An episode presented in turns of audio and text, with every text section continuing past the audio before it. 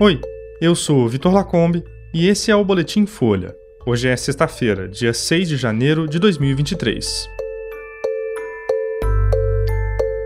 Ministra do Turismo de Lula tem elo político com outro miliciano preso no Rio de Janeiro. Congresso burla STF e manda verbas para redutos indicados por parlamentares em emendas de relator. Rússia ordena primeiro cessar fogo da guerra e Ucrânia rejeita.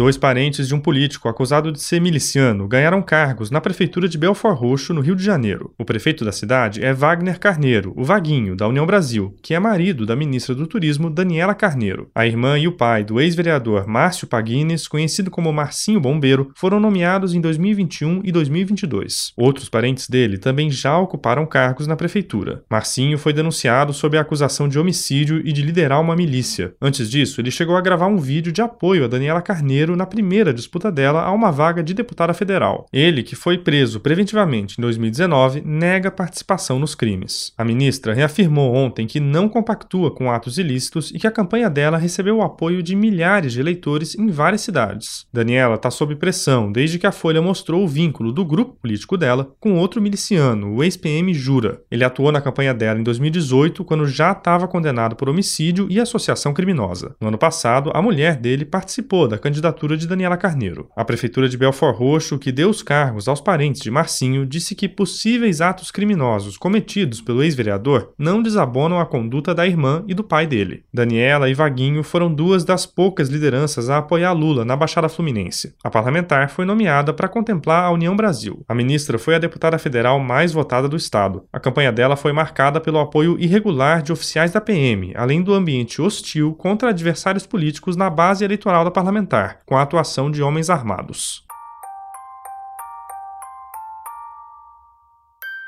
O Congresso burlou a decisão do STF que vetou as emendas de relator e irrigou bases eleitorais com parte dos recursos que tinham sido reservados para esse tipo de distribuição de verbas. Em vez do dinheiro que voltou para os cofres dos ministérios ser distribuído sem interferência dos congressistas, a verba acabou indo para os mesmos fins definidos pelos parlamentares. Parte dos recursos das emendas foi absorvida pelo Ministério do Desenvolvimento Regional, o que fez o orçamento da pasta dobrar. Uma planilha obtida pela Folha mostra que em pelo menos 280 casos casos, os recursos foram destinados para a mesma cidade e para o mesmo fim previsto em emendas do relator. A manobra foi articulada pelos líderes do Congresso. A liberação feita pelo governo beneficiou aliados do presidente da Câmara, Arthur Lira, por exemplo. É o caso de nomes como os deputados Hugo Mota, líder do Republicanos, Wellington Roberto, do PL, e Margarete Coelho, do PP. Grupos de cidades que os três parlamentares tinham indicado como destino de emendas receberam entre 480 mil e 16 milhões de reais. Municípios que são redutos do presidente do Senado Senado, Rodrigo Pacheco, em Minas Gerais, receberam quase 11 milhões. A cidade de Vitória do Jari, no Amapá, que é a base do ex-presidente da casa, o senador Davi Alcolumbre, recebeu mais de 9 milhões. A assessoria do ministério foi procurada, mas não respondeu sobre a destinação das verbas. Rodrigo Pacheco afirma que os critérios de distribuição foram exclusivamente da pasta. Já Margarete Coelho diz que não orientou o envio dos recursos. A prefeitura de Vitória do Jari respondeu que todas as emendas são cadastradas na plataforma do governo para pedido de recursos e recebem a devida publicidade. Hugo Mota e Wellington Roberto não responderam às tentativas de contato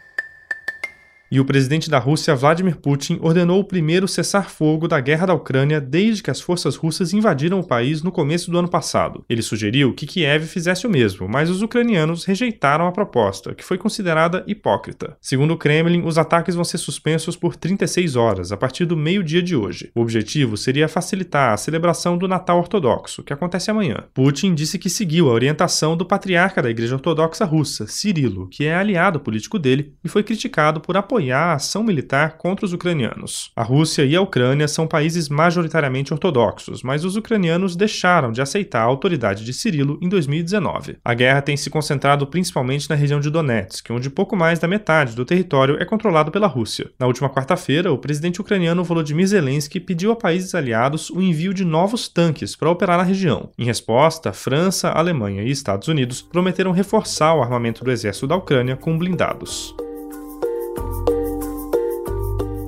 Esse foi o Boletim Folha, que é publicado de segunda a sexta. Nessa semana, o boletim vai ao ar sempre de manhã cedinho. A produção é de Jéssica Mais, Laila Mowallen e Maurício Meirelles e a edição de som é do Rafael Conkle. Essas e outras notícias você encontra em folha.com. Até amanhã.